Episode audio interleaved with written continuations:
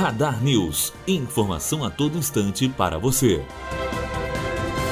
O governador recém-empossado do Rio de Janeiro, Wilson Witzel, publicou no dia passado no Diário Oficial do Estado o decreto que determina o corte de pelo menos 30% nas despesas operacionais de secretarias, fundações e outros órgãos da administração estadual. O decreto cria o programa de reavaliação de despesas operacionais. A redução, no entanto, não afetará as secretarias de Educação, de Saúde, de Administração Penitenciária, de Polícia Civil, de Polícia Militar e Defesa Civil e Corpo de Bombeiros, além de instituições que exercem funções essenciais à Justiça.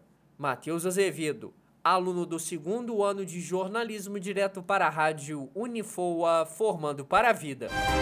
Radar News. Informação a todo instante para você.